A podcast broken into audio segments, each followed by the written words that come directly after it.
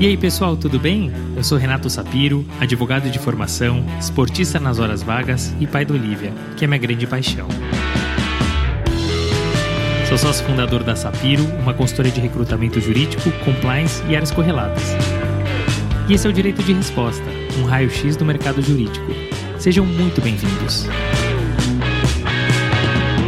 Esse é um podcast leve e informal, onde falaremos com os principais personagens desse meio sobre carreira, tendências e, é claro, curiosidades. E esse é um podcast quinzenal, então já sabe, temos um encontro marcado segunda sim, segunda não.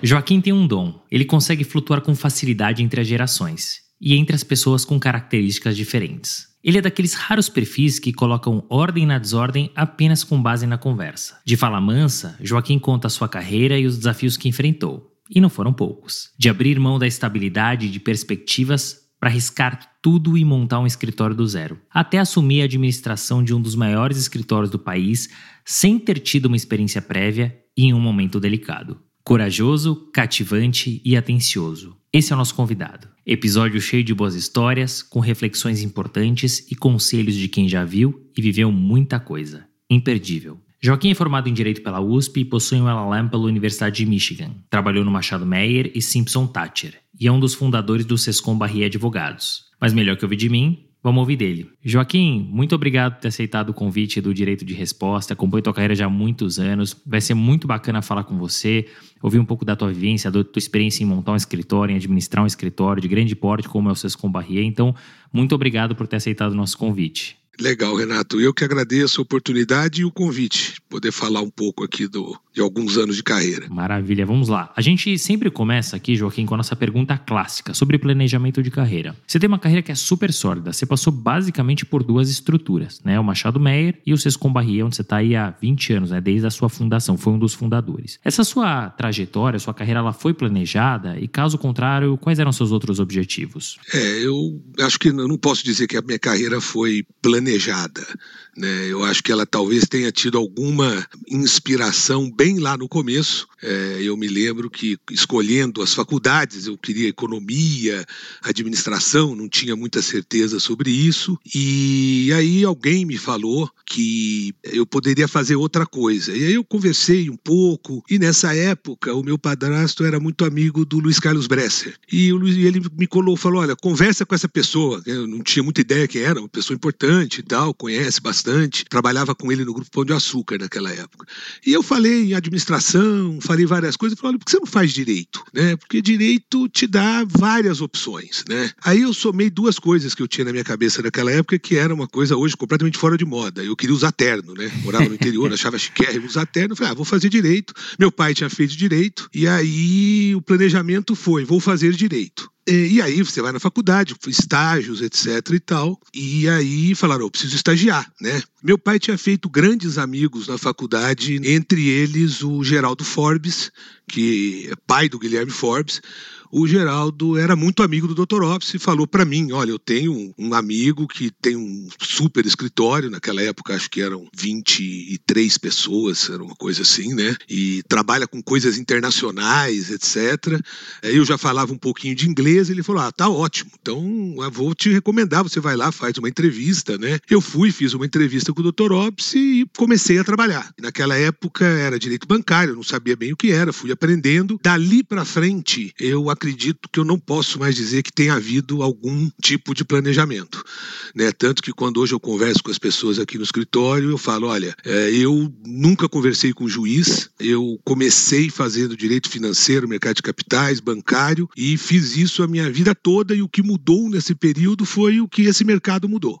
Né? Então, não posso dizer que teve muito planejamento, não. E, eu gosto muito dessas histórias, né? Você fala, poxa, Machado Meyer, 23 advogados à época, né? Hoje só de sócio já passou em muito esse número, né? Fora os associados. Naquela época, você entrava como estagiário e eles colocavam o seu nome no papel timbrado. E eu me lembro que eu era, quando eu entrei, eu era o penúltimo, porque eu entrei junto com um outro estagiário, que eu acho que o Ivandro, que está lá até hoje.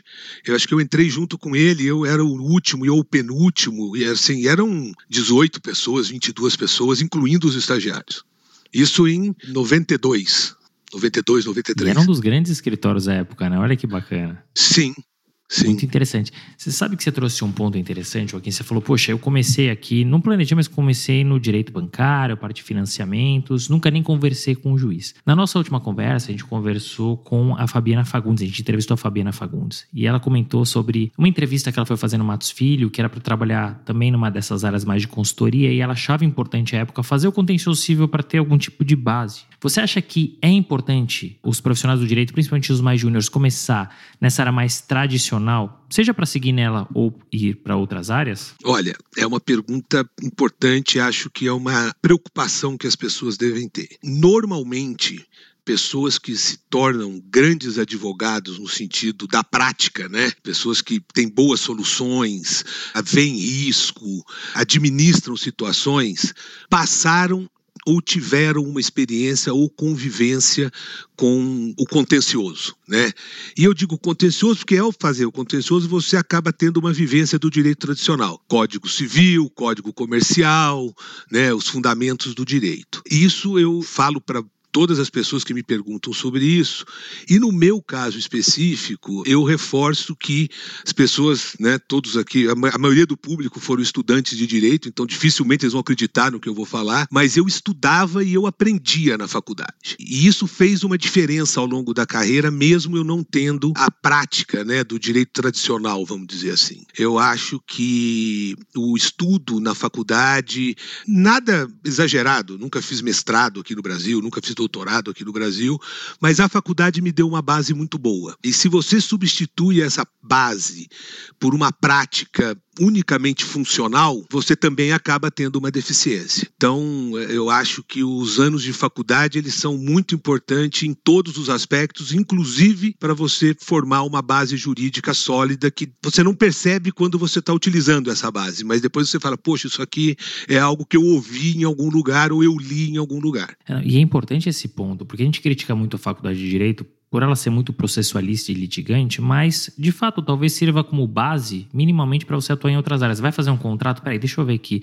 Será que pode dar problema? Eu já vi isso em algum lugar, o que você falou, seja ali na aula, né, na teoria, seja na prática mesmo atuando com contencioso, né? Você comentou a época que você foi trabalhar no Machado Meyer, enfim, que tinha uma atuação internacional e que você estava ali desenvolvendo o teu inglês. Durante o período que você ficou no Machado Meyer, você foi fazer um LLM em Michigan e depois você teve a oportunidade de trabalhar no Simpson. Falando especificamente do LLM, como ele te ajudou a desenvolver a tua trajetória profissional, mas também pessoal? E pensando na tua experiência no Simpson Thatcher, o que, que você aprendeu lá e que você trouxe ao retornar para o Brasil e aplicou? É, com a ressalva que isso tem acho que 25 anos já. Aliás, tem exatamente 25 anos que eu fui casado e nós nos casamos para podermos viajar e fazermos o LLM. Ah, só um parênteses, a gente conheceu esse outro lado da história muito bacana, até para os nossos ouvintes que ainda não conheceram, a gente entrevistou a Giedre, foi uma história muito bacana e que complementa inclusive isso que você está trazendo agora, por favor. Então, assim, eu acho que do lado pessoal é uma experiência incrível em qualquer época da vida ou em qualquer período, há 25 anos atrás, há 10, eu acho que vai ser.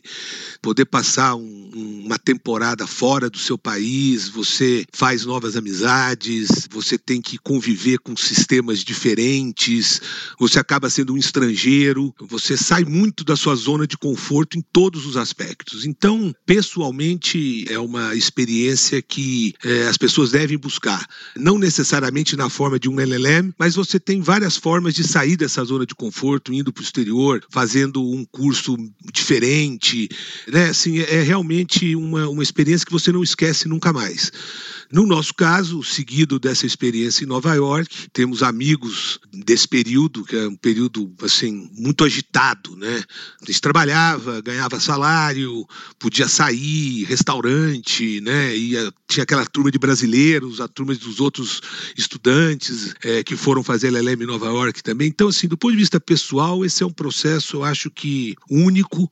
Todo mundo que passou por esse processo, quando conversa, as experiências são diferentes, mas semelhantes, né? É uma coisa que deixa muita, assim, você fica muito nostálgico ao falar disso, porque é realmente muito legal. Profissionalmente, para mim, né, eu trabalhava muito com direito bancário, trabalhava com mercado de capitais, mas fazendo muito a parte de emissões internacionais. Então, o LLM teve um, uma função muito importante de ensinar como o advogado americano pensa. E para mim, a prática naquele momento realmente era um diferencial muito importante. Não existia ensino à distância, então a única maneira de você ter essa prática era efetivamente indo para lá, né? E quando você soma isso à experiência experiência no Simpson Tati, que era um escritório no qual, com o qual eu já tinha bastante contato, porque trabalhava com eles em operações internacionais, então já conhecia as pessoas lá, complementa essa visão de como é advogar tendo do seu lado ou do outro lado um advogado internacional, como a gente chamava na época, né? E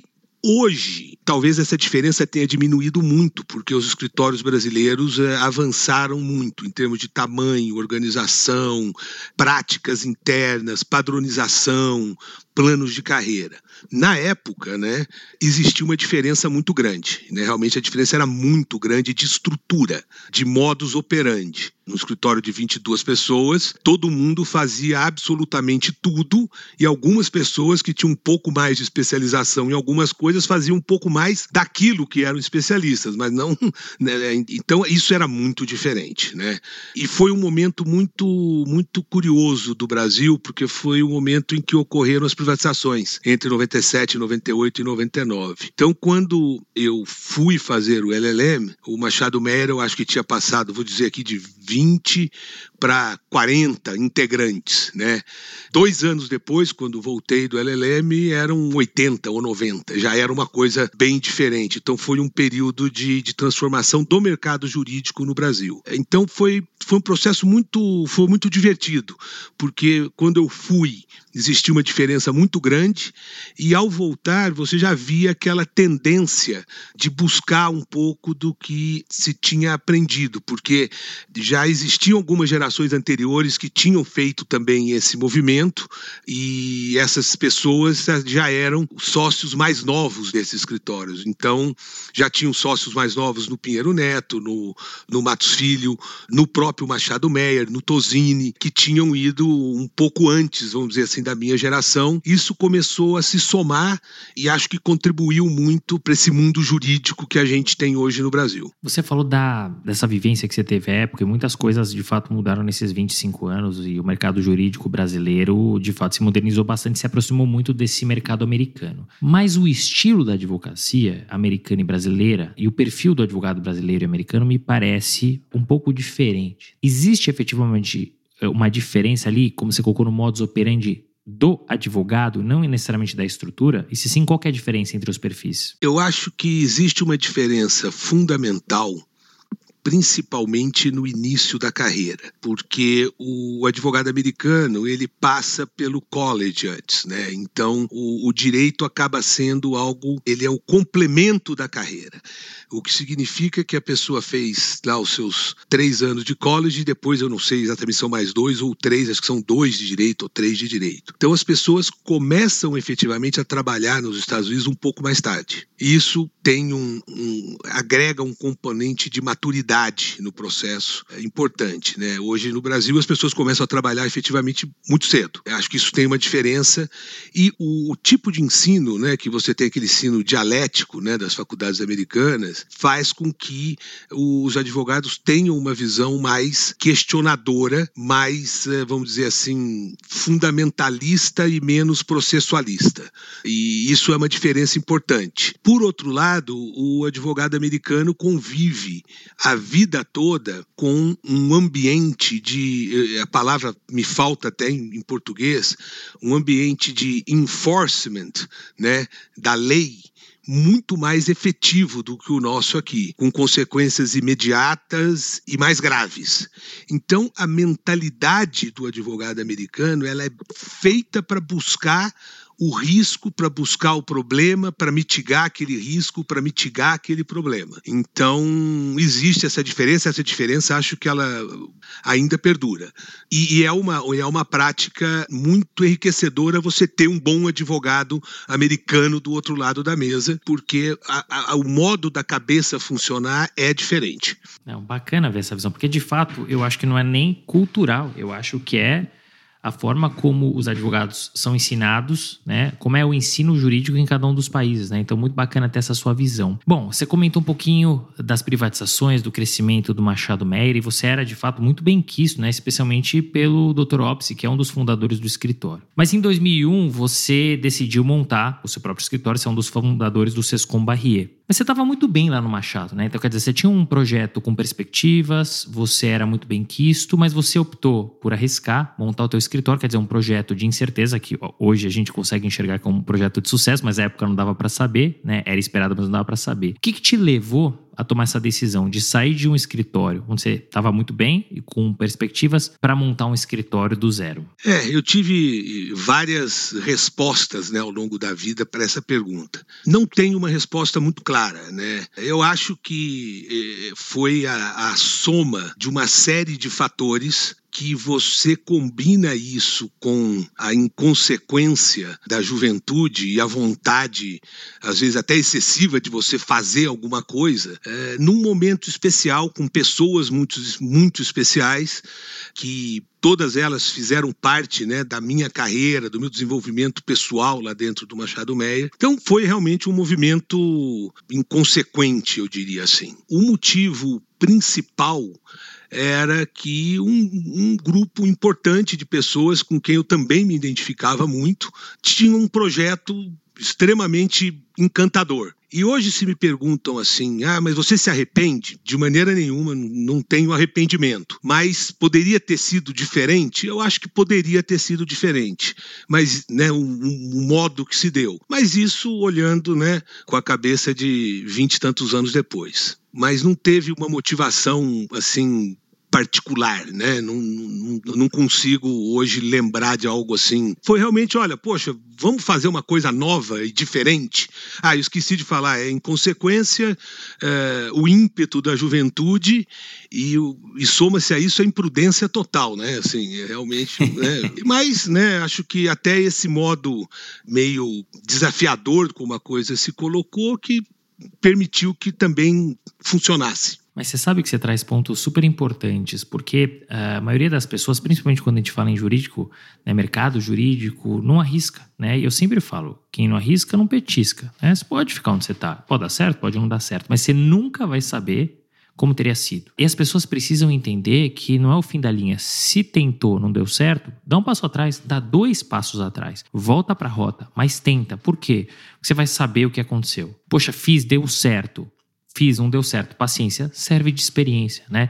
Imagina se você não tivesse tentado, né? Olha quantas coisas vocês já construíram aí no Sescom Barrier, né? Então, é muito bacana ouvir, claro, tem todos esses adjetivos que você trouxe, mas às vezes isso é preciso, né? A gente precisa arriscar um pouquinho mais. Então, muito bacana conhecer um pouquinho dessa história e, e desses bastidores, né? Desde a criação, Joaquim, Lá se vão duas décadas, pouco mais de duas décadas, né? E eu imagino que deva ter sido um tanto quanto desafiador, e eu vou querer é, saber um pouquinho mais, vou pedir até para você me contar um pouquinho dessas histórias. Mas como é que foi o dia seguinte? Né? Você estava lá no Machado Meyer com uma infraestrutura toda, saiu, né? montou o escritório. Como foi literalmente esse dia seguinte e como tem sido esses 20, 21 anos? É, eu acho que no dia seguinte a grande preocupação era ter cliente, ter caso, né? Uhum. Nós comemorávamos assim no corredor, eram poucas pessoas, tinha um corredor, todo mundo se via, né? Qualquer caso, o cliente novo que, que entrava, um saía na porta e falava, oh, entrou esse caso novo, né? Vamos, estamos chegando ao décimo dia do mês,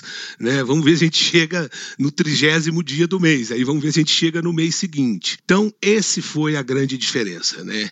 Você vinha de uma estrutura onde existia um, já um reconhecimento institucional, clientes da banca que vinham e que traziam os casos, para que você efetivamente passar a buscar isso. Essa foi a grande diferença. Por quê? Porque Antigamente, você não tinha esse volume de, vamos dizer assim, acessórios que hoje a advocacia tem, de tecnologia, de recursos humanos, de competição muito mais acirrada, com escritórios grandes, pequenos, médios, boutiques, nichos especializados e tudo mais. Então, assim, do ponto de vista operacional, a diferença foi muito pequena. Né? Eu acho que hoje, operacionalmente, você teria uma diferença muito maior e seria necessário um investimento muito maior para que você operasse de maneira semelhante ao que hoje se opera dentro dos grandes escritórios. Mas a grande diferença, eu acho que isso continuaria para qualquer situação semelhante, é a busca e o convencimento de clientes que você continua capaz de prestar um bom serviço como se prestava antes. E, e se você pudesse pegar esses 20, 21 anos, né? Qual foi o maior desafio que vocês encontraram dentro do Sescom? Eu acho que o, o, o maior desafio nós é, estamos encontrando né? É, eu acho que esse maior desafio ele começa a se apresentar agora. É, nós tivemos eventos, eventos importantes, né, é, ao longo desses 20 anos, que você obviamente tem que administrar, tem que resolver, mas que eu entendo que são um pouco naturais do desenvolvimento de uma firma como a nossa, que passa por um crescimento. Então, eh, foram eventos, eh, eu diria, importantes, mas não os mais importantes. Eu digo que o mais importante ele se aproxima agora porque a geração dos fundadores, né, que a gente tem procurado não mais chamar de fundadores, porque né, é, já se faz muito tempo que isso aconteceu, nós estamos chegando aos 50 anos. Né? Alguns passaram muito pouquinho dos 50 anos, mas é uma geração de 50 anos. No mercado que ele também se tornou mais né, precoce, vamos dizer dessa maneira. Né? Então, o grande desafio se coloca agora, que é, ao mesmo tempo que a gente procure manter a nossa identidade e ainda na condição de integrantes mais antigos do escritório, vamos colocar dessa forma, emprestar nossa, o nosso prestígio, a nossa experiência, né, um reconhecimento que a gente conseguiu ao longo dos anos, continuar emprestando isso ao escritório e ao mesmo tempo promover e dar espaço e reconhecer e obviamente é, responsabilizar na mesma medida as novas gerações de pessoas que estão conosco já há bastante tempo e há pouco tempo, né? Porque o mercado se movimenta e a questão de tempo de casa, ele hoje é muito menos relevante do que a velocidade com que alguém consegue se integrar à casa. Então o grande desafio se coloca agora, que é esse momento de transição, que é como eu vejo os próximos 10 anos do escritório, né? O desejo nosso é claro que o escritório sobreviva independente de estarmos aqui ou não, e bem, e com pessoas que, né, de uma forma maneira honrem o, a tradição, a, a maneira de, de, trabalhar e os valores que foram construídos ao longo desse tempo. Então, acho que essa pergunta é boa. Eu acho que a parte complicada ela já começou e não vai terminar tão cedo. Mas é muito bacana, porque é a jornada, é o caminho do escritório, né? E a gente vai entrar numa outra pergunta agora que linka justamente com a placa, né? Da placa ser maior que os profissionais. A placa vai perdurar. Mas como você faz para que a placa perdure? Você tem que passar de cima para baixo. Inclusive, dei uma entrevista recentemente para um outro podcast da importância do sócio, né? E uma das importâncias do sócio é levar o DNA para a turma do escritório para baixo. E você trouxe um ponto muito relevante, Joaquim, porque de um lado você tem os sócios fundadores, as pessoas mais antigas do escritório, que têm experiência, que têm a vivência, que têm muito a ensinar, e de outro você tem o um mercado precoce mesmo. Você tem hoje diretores e diretoras jurídicas muito novas, CEOs e CFOs muito novos e que vai conectar com essa turma, né? Então, eu acho que é uma dobradinha mesmo, a experiência com esse networking, com a conexão. E é desafiador. É, assim, você deve ter tentado me achar no LinkedIn e não teve sucesso, né? Ou achou lá uma conta inativa, né? É isso, isso. É, é, um problema, né? Eu tô, tô aqui tentando me educar para esse aspecto, né? Mas é, existe aí uma diferença geracional entre o, o, grupos, assim, você pegar a nossa geração e pegar os líderes de empresas, de departamentos jurídicos, as pessoas que fazem negócio hoje, de fato existe uma, uma diferença geracional, né? Então, tem que se estar atento para isso. Muito, muito bacana. E a gente falou agora, Joaquim, justamente dessa questão da placa, da importância do escritório. E uma coisa que a gente vê muito no mercado jurídico, e não é no mercado jurídico brasileiro, e, e vai continuar acontecendo sem dúvida, são as cisões, são as saídas de importantes sócios, mas a gente vê que as placas se mantêm. E o Sescom se mantém, se mantém bem, continua crescendo. E você falando, colocou aqui dos próximos desafios. Mas qual que é o segredo? Como fazer para se manter? E mais do que isso, Como colocar o escritório acima das pessoas, dos profissionais, a placa acima das pessoas? É, esse, esse é um ponto importante que você colocou, né?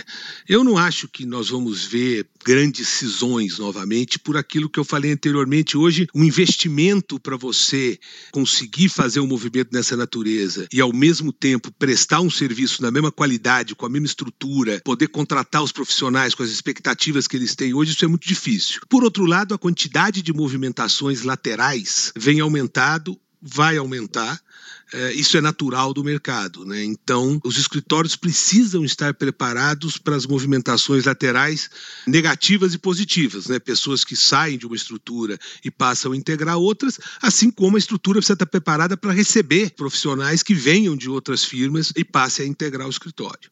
Eu disse que exatamente esse momento de transição, eu acho que nós já fizemos um trabalho importante aqui no escritório de não mais misturarmos 100% os clientes né, com os sócios mais antigos ou a qualidade do trabalho, ah, só aquele sócio mais antigo entrega o trabalho daquela qualidade. Ah, os clientes só entram pelos sócios mais antigos. Né? Isso, nós que somos mais novos, em termos de, de idade de firma, já conseguimos fazer um pouco isso. É um trabalho que se iniciou há alguns anos e que precisa continuar nesse processo de transição. E é um trabalho muito complicado, porque o escritório de advocacia ele depende do talento do sócio, né? ele depende da qualidade do sócio, ele depende do carisma do sócio, tanto em relação a cliente quanto à equipe, a né? as pessoas precisam ter orgulho de trabalhar dentro de uma instituição e, no fundo, quem gera esse orgulho são os próprios integrantes da instituição. Então, você separar a instituição da figura dos sócios é uma coisa um pouco tricky, né? Você deve, mas não pode, ou você pode, mas não quer. O mais importante, e isso nós já conseguimos ver em alguns escritórios hoje no Brasil, é Machado Meyer, Pinheiro Neto, Demareste, Matos Filho, né? Você conversa com as pessoas, o Tosini, que são os escritórios mais antigos, onde já passaram por diversas, de diversas maneiras, mas por diversas gerações as pessoas não falam o meu cliente, o meu caso, né? Não falam eu. Eles falam ah, o caso do escritório, a nossa equipe, ah, o nosso cliente, o cliente do escritório. Esse é um movimento, ele é, ele é quase que psicológico, né? E ele necessariamente, na minha visão pessoal, passa um pouco pelo tamanho. É muito difícil você ter essa solidez da placa em estruturas menores, porque você precisa diluir o prestígio, você precisa diluir os clientes, você precisa diluir a qualidade, né? Você precisa de várias pessoas fazendo as coisas como os primeiros faziam. Na medida que você tem várias pessoas fazendo aquilo que os primeiros faziam, da mesma forma, com a mesma qualidade, com a mesma responsabilidade e dedicação, você, de uma certa forma, despersonifica a qualidade do serviço que se presta, que é o que interessa para o cliente. E esse é um ponto muito importante, porque não é só o volume de pessoas, né? Mas quando você pensa no escritório pequeno, o nome do sócio é muito forte. Então, é o fulano, é o ciclano. Né? Quando você fala de um escritório grande, pegar o próprio caso do Sescom Barrier, muito bem. Mas tem inúmeros outros profissionais aí que fazem um trabalho fantástico, né? Então, hoje virou a placa né? Não é mais necessariamente as pessoas. Você até pode contratar o escritório porque você tem algum vínculo, porque você gostou de algum trabalho. Isso num primeiro, num segundo momento, depois vira o escritório, vira a placa. Ainda mais num full service, num, num, num escritório abrangente. Bom, a gente falou um pouquinho dos desafios da sua carreira. Machado Meyer estava bem, saiu, montou escritório, 20 anos. Depois, os próximos 10 anos aí que você enxerga como muito desafiadores. Mas tem uma coisa que é muito bacana e interessante que eu queria entender um pouquinho da tua experiência, que é como administrador do escritório. Né? Em 2018, se eu não me engano, você assumiu como sócio-administrador no lugar do Marcos Flash. Queria entender um pouquinho, Joaquim, como é que é essa vivência, essa experiência, o que, que muda na rotina e mais do que isso. Como sócio-administrador, você tem uma responsabilidade que é manter o DNA, o estilo do escritório. Mas ao mesmo tempo, de alguma maneira, colocar ali a tua digital, né? o teu estilo, o teu jeito de ser. Como é possível conciliar essas duas coisas? E para fechar, Que legado você quer deixar, entre aspas, esse seu mandato? É, sim. Primeiro, não houve planejamento nenhum nesse processo de me tornar hoje o sócio gestor aqui do escritório. E da maneira como a gente veio contando as histórias, parece que essa história toda, né, é, eu fiz, né, não fiz nada nesse processo todo. Quando a gente montou o escritório lá atrás, eu era e continuo sendo o mais novinho da turma. Então, teve muita gente que fez muito mais coisa durante esse período do que eu pessoalmente. Mas, assim, é muito diferente. Eu, né, nesse período todo no escritório, era aqui uma pessoa que trabalhava, atendia clientes, não muito diferente daquilo que você faz como advogado, né? Mais cliente, mais trabalho, a equipe cresce, mas você continua olhando a sua área. E em 2017, né, o escritório passou por um período difícil, né, e conturbado com a saída do Luiz Antônio, que de uma certa maneira era foi, né, uma figura inspiradora no processo, né? E era o primeiro nome do escritório. Então, obviamente, esse é um momento bastante complicado para o escritório. E naquele momento havia necessidade de. O Marco já vinha nessa função por cinco anos e teve toda a responsabilidade e a visão de institucionalizar o escritório e profissionalizar o escritório do ponto de vista de gestão, de sistemas, né? O, o, o Marcos pegou um escritório que era, vamos dizer assim, um escritório manual e empírico e transformou em uma coisa estruturada, funcional, onde as pessoas sabiam onde as coisas estavam, né? Sem o que você não consegue crescer. E naquele momento, né, você começava a ter questões geracionais dentro do escritório, que é o desafio que a gente continua tendo, e por alguma razão, os meus sócios acharam que eu tinha o perfil para começar a destensionar as coisas, né? Eu acho que eu tinha um bom relacionamento com os sócios mais novos, é, sempre tive um excelente relacionamento com né, os meus pares, né, na criação do escritório.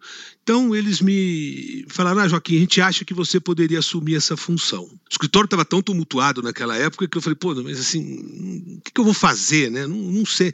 Lá atrás, né? Lá no começo, eu e o, eu e o Roberto é, acabamos assumindo muito do dia a dia do escritório em termos de ah, cuidar do sistema, contratar o pessoal da administração, contratamos, né? Eu Roberto, a Alessandra Sanches, que foi a primeira, tio soltou a primeira fatura nossa, hoje é a nossa é a nossa chefe, né? A gente gosta de colocar dessa forma. Então a gente tinha essa experiência lá de trás, mas era uma coisa assim, ao mesmo tempo que trabalhava e tudo. Agora, era um momento que a gente precisava tomar essa decisão. Eu, eu aceitei, meio sem muito plano, né? E comecei a me dedicar a isso, né? Olhando as características do escritório, tentando entender um pouco o que tinha acontecido no passado e identificando riscos futuros, né? Poxa, será que essa maneira de fazer as coisas não vai resultar em coisas que resultaram muito ruins no passado, como é que a gente arruma isso, convence um, convence outro. Então comecei dessa maneira, naquela época ainda dividindo com a prática normal e a coisa foi tomando uma forma. Eu hoje agradeço aos meus sócios de terem me dado essa oportunidade, porque eu descobri uma outra forma de fazer outra coisa que eu não sabia que eu conseguiria fazer e que acharia legal. E eu gosto, gosto bastante, tenho, tem sido uma experiência muito interessante, né? A gente aprende é, todo dia. E o mais legal desse processo foi a interação com o grupo administrativo do escritório. Você conseguir perceber que um escritório do nosso tamanho, ele não funciona sem administração administração. E uma administração profissional, de pessoas que entendem o que o escritório faz, que queiram ver o escritório crescer, que saibam mais ou menos como é que o escritório pode crescer. Então, é, eu vinha de uma, de uma carreira, né, prestador de serviço, né, advogado, e tive que entender o que é uma administração do escritório hoje, acho que são 160 pessoas, né? Então, assim, isso, isso foi uma experiência muito boa. E né, o escritório cresceu bastante nesse período e tem sido bom né, ver as pessoas crescendo dentro do escritório e, e fazendo carreira aqui ou em outro lugar, né? Hoje a mobilidade é muito, é muito grande eu repito para todo mundo que entra aqui no escritório que todo mundo quer que você, as pessoas fiquem o maior tempo possível dentro do escritório. Mas você tem milhões de circunstâncias, né? Mas é muito importante que as pessoas tenham uma experiência enriquecedora do ponto de vista pessoal e de carreira no período que fiquem no escritório e que quando se saírem, tenham boas lembranças e boas referências, né? E criar isso num grupo grande tem se tornado um, um full-time job, que também não era uma coisa que eu Isso é imaginava. É legal. Preciso pensar agora como é que eu volto a advogar se um dia eu parar de fazer o que eu estou fazendo. É, mas isso é, de novo, não tenho esse plano na cabeça. Mas isso é muito bacana que você trouxe, porque é a jornada, né, a experiência do, do profissional. Ele tem uma vida útil dentro do escritório. Né? Ele pode ficar 20, 30 anos, pode ficar um ano, né? Mas o importante é do momento que ele entra ao momento que ele sai e todo o período que ele fica tem que ser o melhor possível. Porque de alguma maneira, é o renome do escritório que vai para o mercado também. Né? Então você tem esse impacto, é uma via de mão dupla. Administrar não é uma coisa fácil né? Principalmente para quem não tem formação. Eu estou falando aqui dos advogados. Então, é, eu imagino um pouco do que você tem passado, você vai aprendendo na prática, né? Talvez até por isso nós tivemos duas decisões em dois estados americanos pela possibilidade, né, ou pelo menos pela autorização de você colocar sócios que não são advogados no contrato social e assim permitir a atração, por exemplo, de CEOs, né, com formação para tal.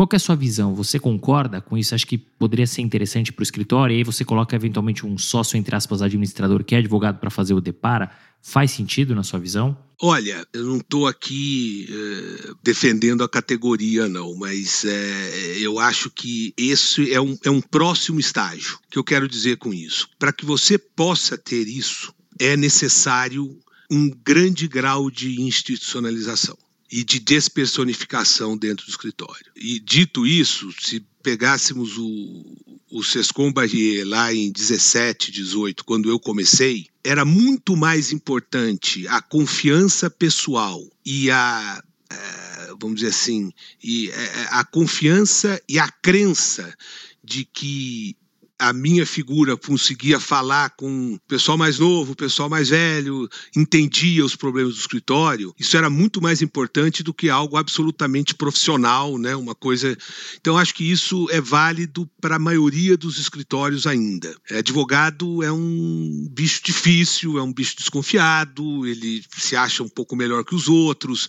Então, assim, como que alguém de fora vem tentar administrar aquilo que eu fiz aonde eu estou há 15 anos, 20 anos? Anos, e é uma coisa que eu enfrento até hoje, né? Às vezes eu sento com algum sócio de algumas áreas e falo: olha, poxa, vamos fazer assim, vamos fazer assado, etc e tal. A primeira postura é assim: pô, o Joaquim nunca atuou nessa área, não sabe o que é essa área, ficou lá com essas coisas de banco, né? Eurobond, IPO, e vem falar aqui na minha área, né? Eu enfrento isso aqui dentro, né? Então você imagina alguém. Isso como advogado. É, não, e, e que estou no escritório, e que, né, né? Imagina vir alguém de fora que nem advogado é. Por outro lado, eu acho que é uma evolução, porque hoje existem muitos conceitos para se fazer um grande escritório funcionar, desde questões de desenvolvimento tecnológico, questões estatísticas, business intelligence, assim, tem um monte de coisa que eu, por exemplo, não me sinto preparado para tratar disso daqui a 10 anos, a menos que eu venha estudar isso, se as a dor de cabeça que eu tenho aqui me der o tempo para estudar. Mas assim, é, sem falar de RH, né? Que hoje não pode nem falar RH mais, não sei qual é o termo correto para isso, mas é, são as pessoas, né? Pessoas hoje têm demandas muito diferentes, né? Você tem competi e a competição. Né? Antigamente, o sujeito saía da faculdade, ele tinha escritório grande, escritório pequeno, carreira pública. Poxa, hoje o cara pode sair daqui, ir para uma startup, pode montar um blog de direito. É, as empresas são muito mais abertas, então o cara pode ser advogado e pode ser contratado numa empresa para tratar de ESG, né? Então, você manter essas pessoas vinculadas ao escritório é muito difícil. E eu acho que vão existir profissionais mais preparados e não advogados para isso. O que eu acho é que precisa ter aquilo que hoje as pessoas têm, né? Está muito em é, evidência aí a troca do presidente da Petrobras, né? Não dá para você pegar um cara que nunca conviveu com advogados em um ambiente de escritório e colocar nessa função num escritório que tem 100, 120 sócios. Então pode ser que em algum momento alguma faculdade crie aí uma pós ou uma cadeira, né, de administração de escritório de advocacia. Eu acho muito curioso, não tenho essa visão, mas se você olhar as agências de propaganda, eu não sei se os CEOs das agências de propaganda são você contrata lá o cara que foi o cara foi presidente da Goldman Sachs, aí ele vira presidente de uma empresa de propaganda de, dessas globais. Né? Então, é, mas é, é uma discussão interessante e, e eu acho que isso vai ocorrer isso vai ocorrer. Mas você traz um ponto importante, porque assim, a gente está falando de profissionalização dos escritórios de advocacia. É ver o escritório como uma empresa. E quando isso acontecer, vai ser muito importante ter um CEO, alguém com experiência, com vivência, e claro, é, é inerente à, à, experiência no mercado jurídico de alguma forma. Acho que isso é importante, né? Pra, porque é um mercado à parte, é um público à parte, então acho isso muito importante. Mas para tanto, você trouxe de uma maneira brilhante. Tem que estar pronto para isso, né? Senão não vai funcionar. É, tem uma característica que eu até brinco com as pessoas aqui, é que assim, sempre que você olha, né, que um novo CEO assume uma empresa, tem uma movimentação no mercado, né? Ele leva a equipe dele, ele troca a diretoria anterior, né? Ele, é, ele se acomoda dentro de algo. Agora eu vou fazer isso com pessoas, né, que já sabem como é. A grande diferença de você ser né, o sócio gestor, o CEO acho um pouco exagerado é, para um, um escritório de advocacia, é que é o único caso que você é presidente de um negócio que você não pode trocar diretoria. Né? E a diretoria são seus sócios. Né?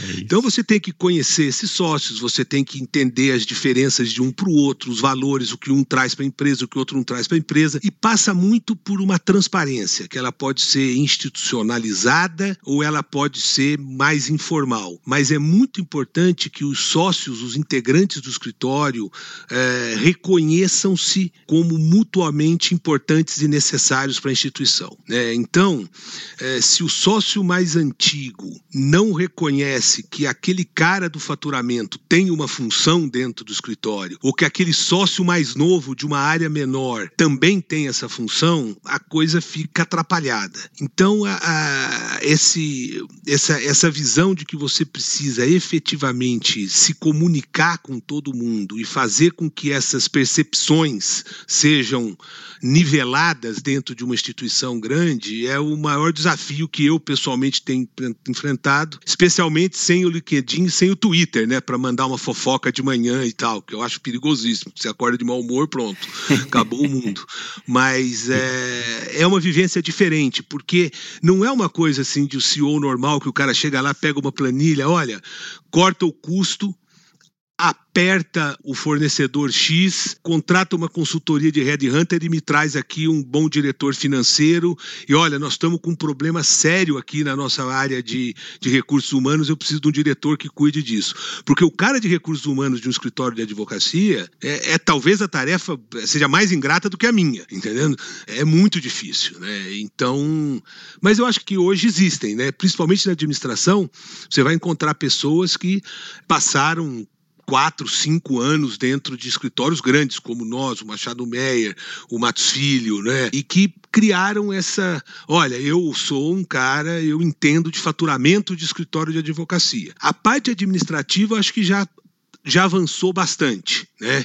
É, e você tem algumas figuras que, sem ser advogados, têm presenças importantes dentro dos escritórios na administração. Daí, para ter essa influência junto aos sócios, eu acho que precisa vencer muito mais o preconceito do que a própria capacidade da pessoa. Mas acho que chega a hora. Mas é isso, é isso. O mercado jurídico ele é diferente, ele é, mas ele é um mercado atraente, ele é um mercado muito interessante e tem muita gente se especializando que não é advogado, advogado nesse mercado. Olhando para tua carreira, Joaquim, ainda que não tenha sido planejada, você falou de inspiração, mas não foi planejada. Você tem uma carreira super bem desenhada, você passou por uma boa estrutura, você montou o teu escritório, teu escritório cresceu, você se tornou sócio administrador do escritório, né? Mas olhando para frente, quais são os seus próximos passos? Onde que você quer chegar? Ah, eu acho que preciso escritório precisa continuar crescendo, isso é, uma, isso é importante, o mercado hoje é muito competitivo. O grande desafio é crescer com qualidade, unidade e a mesma, e a mesma visão. E crescer promovendo pessoas dentro do escritório, eventualmente, mas com frequência, trazendo pessoas de fora que colaboram muito para oxigenar a cultura do escritório. Então, eu acho que esse é um desafio constante o que, se eu for olhar daqui 10 anos, é, é, o que eu tenho falado internamente também. Eu acho que daqui a 10 anos, as pessoas mais antigas do escritório, elas estarão no escritório e colaborarão com o escritório, mas é, é muito importante que daqui a 10 anos essas pessoas não mais precisem estar no escritório. São duas coisas muito diferentes, né? E acho que esse, esse é o grande desafio. Eu acho que é isso que eu gostaria de, de uma certa maneira, é, seguir, mas também a gente tem aqui o mandato de sócio-gestor do escritório é de três anos, então pode ser que ocorram mudanças nesse período. E como eu te falei, eu não, eu não me sinto preparado para cobrir todas as os desafios que já se apresentam, né? Então é bastante trabalho para fazer ainda. Você mencionou qual o legado?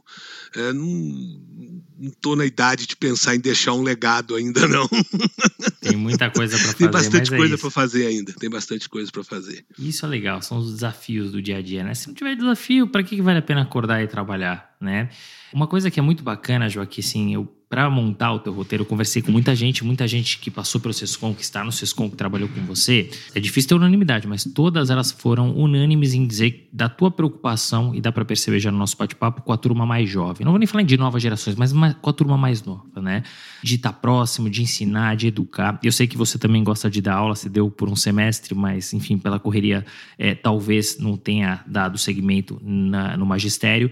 O quão importante é cuidar dessa turma, ter entre aspas, até essa figura do mentor. E como sócio administrador, o que, que você consegue fazer por eles? Dá tempo, sobra tempo de fazer alguma coisa? É, então, é, é, é eu acho que não, não é nenhuma preocupação pensada. Né? É, na prática, é muito mais fácil você criar uma cultura, explicar e convencer as gerações mais novas do que as suas próprias, né? Então, assim, eu sempre brinco aqui com os meus pares, eu falo, eu não vou cuidar de vocês, vocês são muito complicados, eu vou cuidar da turma mais nova que, né, aceita um conselho de vez em quando, ou pelo menos diz que não vai fazer, em vez de falar que faz e não faz. Então, é, essa proximidade, ela, ela é, é, saudável. E dentro de um escritório, ainda mais hoje, como eu falei, a carreira está sendo cada vez mais precoce, é muito importante que as pessoas entendam o que, que o escritório quer, para onde o escritório vai e o que, que está acontecendo dentro do escritório. Então, um pouco, talvez, as pessoas falem de preocupação, é um pouco isso, é de tratar todos como integrantes do escritório, sem grandes diferenças. Ah, o cara é mais velho, o cara é mais novo, sabe disso, não sabe daquilo. Obviamente, você tem assuntos e assuntos, mas é muito importante que as pessoas tenham clareza do que está acontecendo, o que, que ela tem que fazer, o que, que ela fez de errado, o que, que ela fez de certo. E eu sempre tive pessoas que trabalharam muito próximas a mim, tem pessoas que ainda estão aqui, viraram sócias do escritório. E eu acho que isso é um pouco o DNA de uma geração que foi formada naquela época que os escritórios eram 20, 30 pessoas. Hoje é mais difícil isso, hoje é mais difícil. Eu acho que escritório cresceu. Alguém que já se formou dentro do escritório, que tem 200, 300 integrantes, talvez essa coisa de formar, o cara, poxa, às vezes surge um talento ali, mas ainda tem aquela assim, eu tenho, você vê pessoas falando, ah, pedir pro RH contratar um advogado para mim, né? Isso era inexistente antigamente, né? Você entrevistava, treinava o, o, o associado, mas por outro lado, hoje, o profissional que vai procurar um emprego também, se ele não vê um um, uma estrutura profissional de carreira, de um processo de entrevista, etc., ele também não se identifica com a instituição. Mas assim, eu, eu, eu acho que eu sempre tive essa postura muito natural com o pessoal vindo. Né? Eu acho que isso ajuda bastante, acho que isso ajuda bastante, mas é legal, é muito legal ver as pessoas crescendo, acho, e de novo, dentro ou fora, né? Eu, aliás, acho mais legal ver as questões crescendo fora, porque grande parte delas tem grande sucesso. Você fala, pô, lá, o pessoal foi. É, é bem legal. Isso é bem legal. Isso é legal, porque você também traz engajamento, né? A pessoa participa, né? E, e, de fato, assim, não é um trabalho fácil, como você comentou, né? Você está falando de grandes estruturas. Eu fui perguntado, inclusive, nesse outro podcast que eu comentei, o hoster perguntou: olha, os candidatos eles estão se adequando ao que os escritórios querem? E eu até fiz uma provocação, falei: é o contrário. Os escritórios eles estão se adequando ao que os candidatos buscam, porque o jogo virou. É, e você não precisa fazer o que o candidato quer, né? Mas você precisa sim ter um projeto mais ou menos profissionalizado. Se você tem mais ou menos infraestrutura, o mais importante é você ter um projeto, você mostrar para a pessoa de forma transparente onde ela está, como, onde ela pode chegar e como ela pode chegar. Tá pensando que você falou, esse começo de ano foi super atribulado, então eu não dei sequência a uma rotina que eu criei aqui, que era a cada um mês sentar com os 10, 15 novos integrantes daquele mês, não que o escritório cresça 20 pessoas por ano, mas tem gente que sai, tem gente que entra, todos, de todas as áreas. Desde a, assim, o cara que foi contratado como uh, auxiliar do faturamento até o sênior, né? Você entrou naquele mês, eu sentava na sala, ah, o que, que você fez, de onde você veio, como é que é, é ter uma ideia, né, de quem são as pessoas, por que, que escolheram o escritório. Uma coisa que eu falo para essas pessoas, se as pessoas me ouvirem vão saber disso, que eu falo, olha, esse negócio da gente entrevistar, pegar o currículo, saber se fala inglês, né, e fingir que nós escolhemos quem vem trabalhar conosco, eu acho que já é uma coisa um pouco desatualizada. Na verdade, nós somos escolhidos pelos profissionais, né, dentro daquele ambiente que hoje eles têm muito mais opções, né? Então é importante ter essa visão e não que a gente tenha que se moldar inteiramente àquilo que o mercado ou a moda do momento dita mas é, é, muito. Hoje não funciona, nós somos uma instituição importante, as pessoas têm que querer vir aqui, né? Tem, você vê essa cultura dos bancos de investimento, né? Alguns falam, não, nós somos o maior banco de investimento do mundo, apenas os escolhidos vêm para cá. É, o problema é que esses escolhidos, pelo menos cinco ou seis opções eles têm. E a prova disso, e essa é uma experiência que a gente vê lá do mercado americano, é que nas universidades de ponta, você tem há anos uma verdadeira batalha pelos uh, Summer Associates, né? É, então, os grandes instituições financeiras, escritórios vão já no primeiro ano de faculdade ali do MBA buscar as pessoas para e, e, buscar para mostrar, olha, nós somos assim, nós fazemos assado, nós crescemos, nós damos oportunidade. Então, esse é um é um grande desafio, é um grande desafio. Isso mudou bastante. Ele mudou bastante e é importante que as instituições elas entendam, os escritórios entendam o seguinte, né? Não é para se adequar é, ao que o candidato necessariamente quer. Claro que o quanto mais você conseguir ofertar, e o projeto especialmente, melhor. Mas mais importante do que ter um talento é ter um talento com o teu DNA, com o teu perfil, né? Se você se adequar a, uma, a um candidato, você vai ter que se readequar a outro. Vira uma salada de frutas, você perde completamente seu DNA e depois você não consegue voltar atrás principalmente aí no escritório maior. E um dos trabalhos interessantes que o Sescom fez, salvo engano, inclusive, já no teu mandato um pouquinho antes, foi a modernização, inclusive, do plano de carreira pautado nas competências por senioridade. Porque aí você deixa muito claro qual que é o passo a passo dentro das senioridades e como você faz para caminhar e para ser promovido. O quão relevante foi a modernização desse plano, Joaquim, e o quanto que pesa a questão das soft skills, né, que hoje o pessoal fala de e eu pessoalmente gosto mais de people skills. É, então esse foi talvez um dos primeiros trabalhos que a gente desenvolveu aqui, acho que isso foi feito ao longo de 2019, se eu não me engano. Justamente com essa percepção que era necessário ter uma clareza, do, porque a grande pergunta é o que, que eu faço para ser sócio, o que, que eu faço para ser sênior. E aí cada sócio respondia uma coisa dependendo da circunstância, do momento e do propósito. Né? Então a gente sentiu a necessidade de, de ter essa, essa uniformização. E atendeu dois propósitos. Né? O primeiro propósito é o associado que obviamente é aplicado, né? Ele vai poder entrar lá, ler e falar, ah, eu faço isso, faço, ah, falta aquilo, ah, isso aqui que o sênior tem que fazer, isso aqui que o pleno tem que fazer. Isso é muito legal. Mas por outro lado, ele serve também como um instrumento de uniformização de como os sócios tratam os associados. Então, acaba sendo também um, um, mecanismo de defesa do escritório, né? Em que sentido? Ah, você tem ali uma equipe e tal, aí vem um sócio e fala, ah, eu preciso promover o fulano. Ah, o outro eu preciso promover o cicano. Se todo mundo promover todo mundo ao mesmo tempo, ninguém chega em lugar nenhum. Então, esse mecanismo também serviu a isso, de virar para os sócios e dizer: olha, o nosso sênior tem que fazer isso, isso, isso, isso. Na medida que mais sócios falem as mesmas coisas, as pessoas começam a entender, ah, é assim que funciona. E você começa a neutralizar aquela visão, ah, mas ali naquele setor tem um certo privilégio, aquela pessoa que trabalha com fulano deu um pulo que, ah, mas é por isso ou por aquilo. Que né, naturalmente contamina o ambiente. Você nunca zera isso, você tem que sempre olhar para isso. Mas isso foi, eu acho que foi um passo importante dentro do escritório e é algo que nós também levamos de uma certa maneira para a carreira de sócio.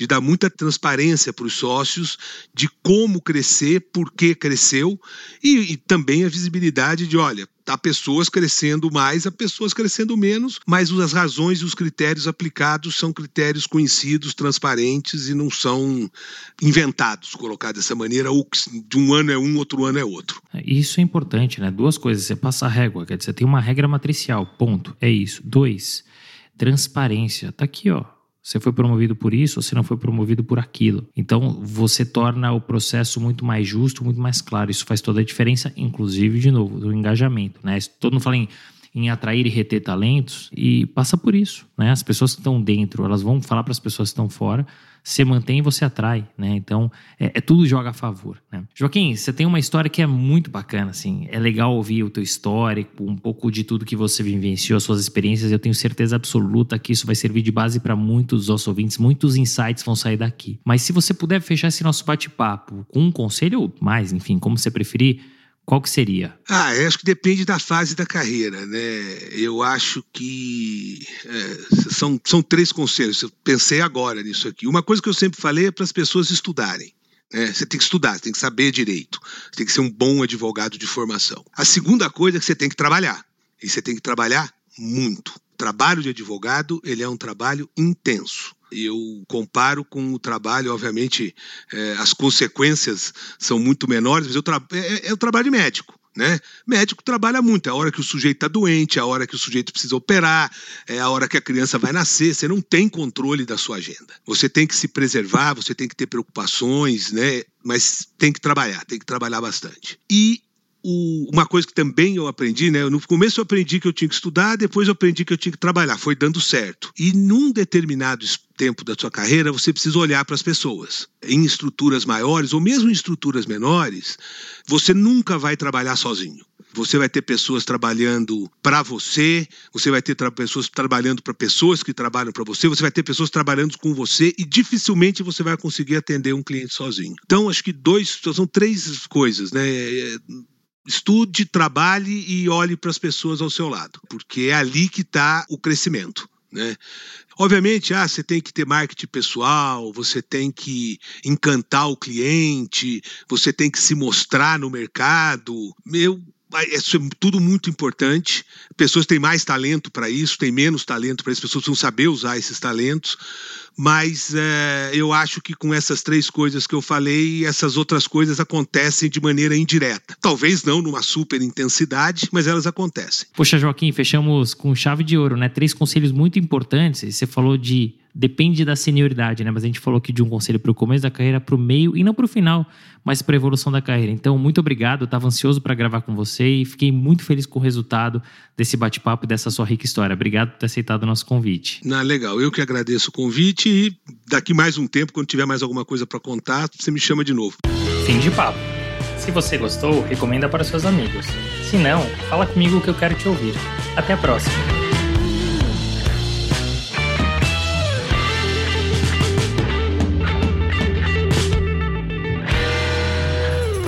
Produção Voz e Conteúdo.